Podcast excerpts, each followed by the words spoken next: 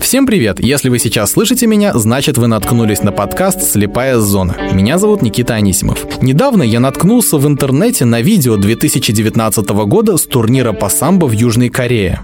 И разрешите представить спортсменов. Спортсмен в красной форме. Дмитрий Самохвалов, Россия. Призер чемпионата России по самбо слепых 2018 года. Полная утрата зрения при выполнении воинского долга. В синей форме Андрей Демидов, Россия. Чемпион России по самбо слепых 2018 года. Воспитанник детского дома. Утрата зрения вследствие травмы. Посмотрите, бросок через спину с одним захватом. Ничего себе, с чего начали спортсмены спортсмены со сложнейшей техники. Еще один бросок через плечо. Подсечка с падением. Посмотрите, ножницы. Ножницы демонстрируют спортсмены. Если вы видите, то у них на глазах э, э, одеты повязки. Это для того, чтобы точно уже никто не смог никуда подсмотреть. Вот так вот. Вот так вот. Не, невозможно не аплодировать после этого. Ребята просто молодцы. Просто молодцы. И все это они делают абсолютно ничего не видя. Посмотрите. Посмотрите, что делают потрясающие силы духа, потрясающие силы духа люди, которые Должен сказать, что то, что вытворяют спортсмены на видео, меня по-хорошему удивило. Значит ли это, что даже после потери зрения многие люди могут не только заниматься спортом, но и преуспевать в нем? Сегодня я расскажу вам историю Дмитрия Клюквина, слепого от рождения человека, который, несмотря ни на что, продолжает бороться, как в прямом, так и в переносном смысле. Вместе с ним мы постараемся разобраться, как сражаются бойцы без зрения, как они тренируются, с какими проблемами они сталкиваются на соревнованиях и почему дух бойца может быть подорван после нескольких соревнований навсегда? Ответы на все эти вопросы в третьем выпуске нашего подкаста «Слепая зона». Дмитрий Клюквин уже несколько лет занимается самбо слепых в клубе «Флекс». Участвовал в бесчетном количестве соревнований по самбо в России и в двух всероссийских турнирах. Надеется поучаствовать в первом международном турнире в июне этого года. А началось его многолетнее увлечение спортом еще в детстве, с посещения одной футбольной секции. Когда-то занимался футболом слепых, это было давно, уже там, наверное, года до 11 так серьезно, то есть лет 5, наверное, на таком уровне внутрироссийском занимался. Как? как? Как вы знаете, куда бежать, например? Ну, во-первых, давай так, это озвученный мяч, то есть это он гремит, да, как во время перемещения своего. Угу. Соответственно, это мини-футбол, то есть по 4 незрячих в поле, зрячий вратарь в воротах, соответственно. Вообще, по-хорошему, защитникам подсказывает вратарь, а нападающим подсказывает тренер, стоящий за воротами. Также, по-хорошему, должны быть люди в середине поля сбоку, которые тоже подсказывают своим как бы, спортсменам. То есть там постоянный подсказ идет. Плюс при отборе мяча ты как бы ну, обозначаешь. Там есть специальное обозначение голосовое, которым ты обозначаешься, идя в отбор. Потому что если ты пойдешь в отбор молча, да, и судья за это даст свисток, и будет нарушение. В общем, получился такой момент, что пришлось из футбола уйти. А после ухода какое-то время отдохнул и понял, что надо чем-то заниматься, потому что как-то вот остаться совсем без спорта, когда еще полон силы и энергии, ну, было как-то сложно, но это надо было чем-то заниматься помимо работы. Ну и просто у меня друг, он, э, скажем так, мы с ним вместе футбол играли, он тоже ушел из футбола и играл самбо слепых в России. А вот, придумал эту историю. Мы с ним как-то созвонились, ну и что-то разговорились, я решил попробовать. И занимался в одном клубе сначала у Игоря Анатольевича Антонюка в клубе Латышева, но получилось так, что был перерыв такой небольшой, у меня полетели ахиллы. То есть, э, ну, видимо, или старые футбольные травмы недолеченные, или здесь перегрузился, не знаю я, что это было, но я скорее грешу на старые травмы недолеченные футбольные, потому что у меня там голеностоп, ахиллы уже тогда немножко себя чувствовали нехорошо, а поскольку лечения нормального у нас не было, ну, в общем, получилось так, как получилось, и пришлось уйти на какое-то время. А поскольку долечиться не было возможности, потому что работал в организации, где, э, ну, такую серьезную часть э, зарплаты составляла премия, так скажем, да. А для премии нужно было вырабатывать какую-то норму определенную, которую при... Ну, если бы я, скажем, занялся бы серьезно ахиллами, то я бы не смог этого сделать, а кушать хочется, естественно. И, то есть получалось только в отпуске заниматься ахиллами. То есть у тебя там две недели отпуск, ты сидишь там одни процедуры делаешь, и опять на полгода там. Полгода проходит, еще какая-то там процедура, то есть еще в отпуске что-то делаешь. То есть, ну, таким образом пришлось лечиться. И, в общем, пришлось уйти где-то на год года-полтора. А когда э, уже хотел вернуться, получилось так, что вернуться в клуб имени Латышева не получалось, потому что ну, там какие-то бюрократические моменты были, и вернуться к первому тренеру не получалось. Нужно было искать клуб. Ну, решил э, поискать, в общем-то, клуб у себя в районе, и нашел тот клуб, в котором сейчас занимаюсь, и, в принципе, ни о чем не жалею. Там очень здорово, круто. И вот как раз с нынешним тренером, с Лукьяновым, э, Лукьянов Николай Сергеевич, мой нынешний тренер, как раз вот с ним мы сейчас занимаемся, и, в принципе, все очень комфортно, очень хорошо. Когда я создавал этот выпуск, то мне было любопытно, как именно проходят тренировки. И, что возможно даже более важно, как спортсмены-самбисты могут тренироваться и побеждать на соревнованиях, не видя даже своего противника. Ведь на инклюзивных соревнованиях по самбо слепых на их лица в обязательном порядке надевают черные маски. Нет, всегда сразу начинается схватка, чем мы отличаемся изначально от э, обычного самбо, только тем, что мы изначально боремся в захвате, нет борьбы за захват. То есть мы изначально с тобой становимся друг напротив друга, становимся в захват и начинаем бороться. Угу. То есть тут э, мы друг друга не ловим по ковру. Мы изначально боремся, стоим в захвате. И ставя друг напротив друга, мы становимся в захват, э, судья дает свисток, и мы начинаем бороться. Не, ну здесь опять же это все ощущение себя на ковре противника и так далее. И плюс находишься в постоянном захвате. То есть ты должен понимать, что делать противник, там четко наметить какой-то план, что ты будешь делать. Ну и плюс подсказ тренера идет. Вот, а как ты понимаешь, что будет делать противник? Ну тут надо чувствовать, опять же. Плюс есть тренер, который тебе подсказывает. Ты чувствуешь, например, напряжение мышц в определенных местах, вот что у него руки... Движение какое, движение какое-то, куда он подходит, чувствуешь и реагируешь на это. И слышишь тоже, наверное. Да, да, это mm-hmm. тоже. Как я уже рассказал ранее, по прошествии некоторого количества времени и множества тренировок он вместе с тренером и своей группой отправился на соревнования. Самый первый турнир это 18 год, февраль. Как, как туда вообще попал?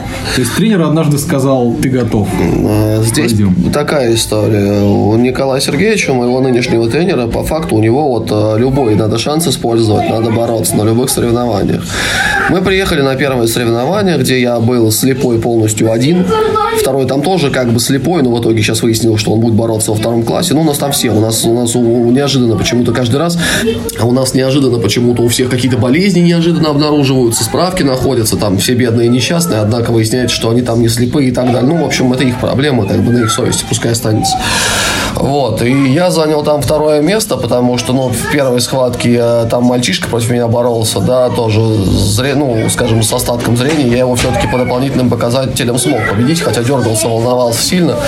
Вот, а второй он был, он был выше меня, он был сильнее меня по уровню, скажем так, и мы там в чистую, можно сказать, проиграли, причем там чуть травма не закончилась, по факту его должны были как минимум предупредить, потому что он там проводил прием, не очень правильно провел его, не, скажем, не по правилам, да, и, в принципе, по по-хорошему. Там повезло мне, что перелома ноги не было, но это ладно. Слава богу, все нормально обошлось. А потом уже был чемпионат России. Я, в принципе, был категорически против, чтобы на него ехать, потому что я понимал, кто там будет выступать, и что там будут все зрячие только, и там слепых практически не будет. Вот. Ну, настоял тренер, поехали, поехали. Тоже выиграл одну схватку, только вот у этого мальчишки, опять же, с ним боролись, занял только пятое место из шести участников. Но я говорю, там слепых было там хорошо, если два было в категории. Вот. И сейчас я тоже жестко был против того, чтобы ехать. 19 год я хотел, э, не хотел ехать опять же на Россию, но понимал, что, слава богу, будет в Москве турнир, да, и в принципе, ну, можно было съездить. Я тренеру сразу сказал, что поймите правильно, но при таких раскладах сложно бороться, да, и, конечно, мы физически хорошо готовы, все здорово, и морально я готов, потому что с меня как бы, ну, взятки гладкие, что при таких условиях, но тренер настоял, будем бороться, будем бороться. Но приехали, поборолись неплохо очень, то есть там тоже где-то там шестое, седьмое место, что ли, там 8 участников было, но, в принципе, мы отборолись хорошо в плане, ну, в плане именно техники, в плане прогресса, но, к сожалению, опять вот вышли на первый уровень, немножко там человек был, ну, там ребята оба были сильно с глазами, поэтому, в принципе, немножко не получилось.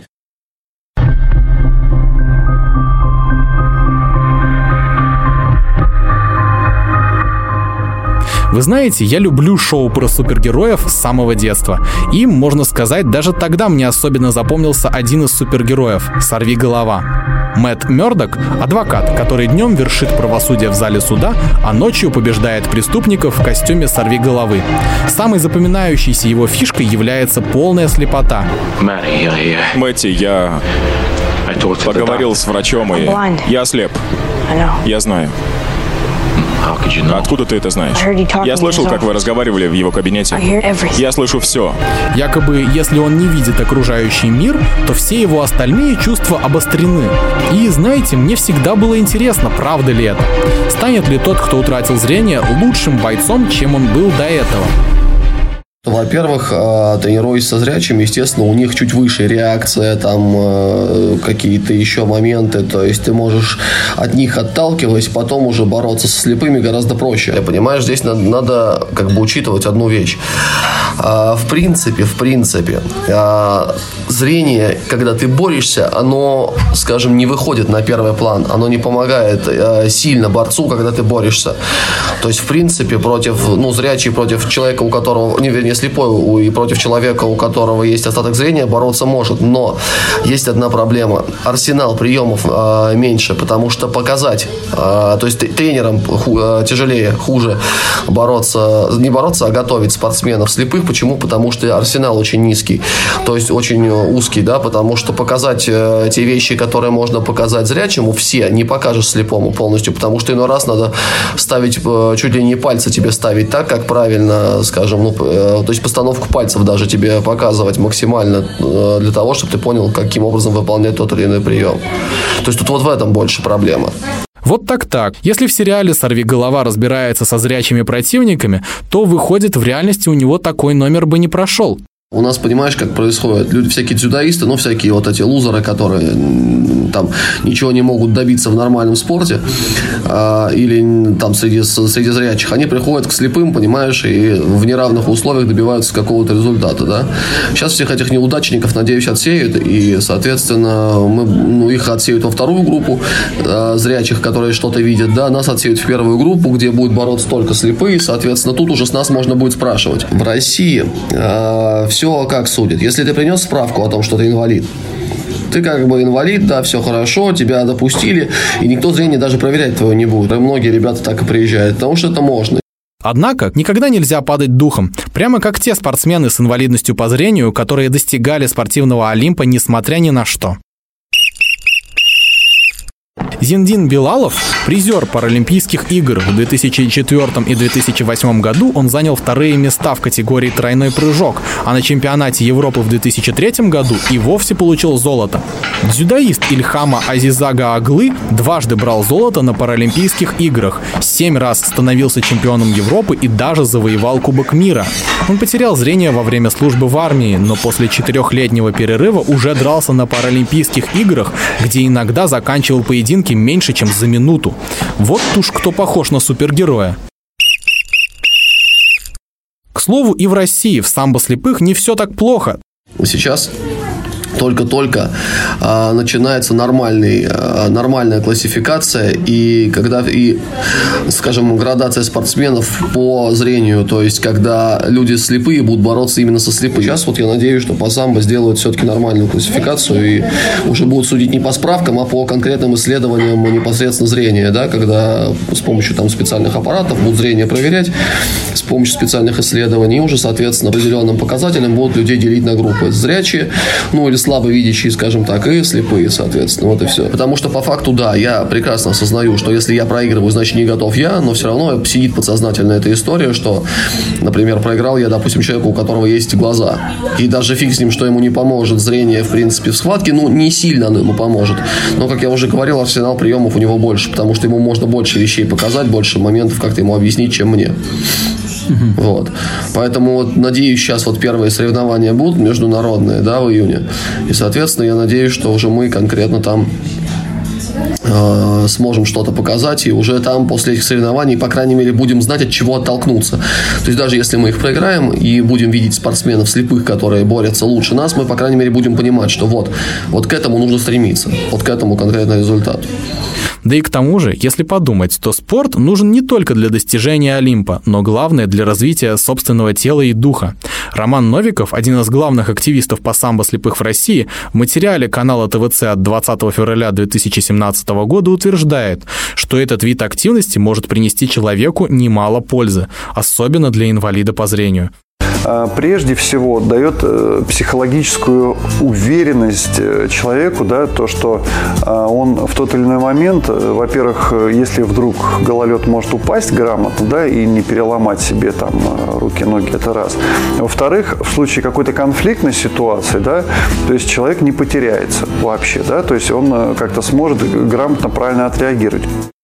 Когда ты занимаешься с, с зрячими, ты, во-первых, интегрируешься сам и их интегрируешь в этот мир какой-то, потому что понятно, что стереотипов и каких-то там отсутствия информации, конечно, существует. Да, люди вообще никогда слепых многие не видели. Соответственно, здесь ты как бы своим примером можешь показать, что ты можешь жить полноценно, что ты со всеми нормально общаться, на равных пытаться заниматься и так далее. То есть тут, наверное, даже в большей степени важный момент интеграции. Пожелаем Дмитрию и всем спортсменам инклюзивных видов спорта удачи в их довольно непростом деле. С вами был Никита Анисимов, подкаст «Слепая зона». Услышимся!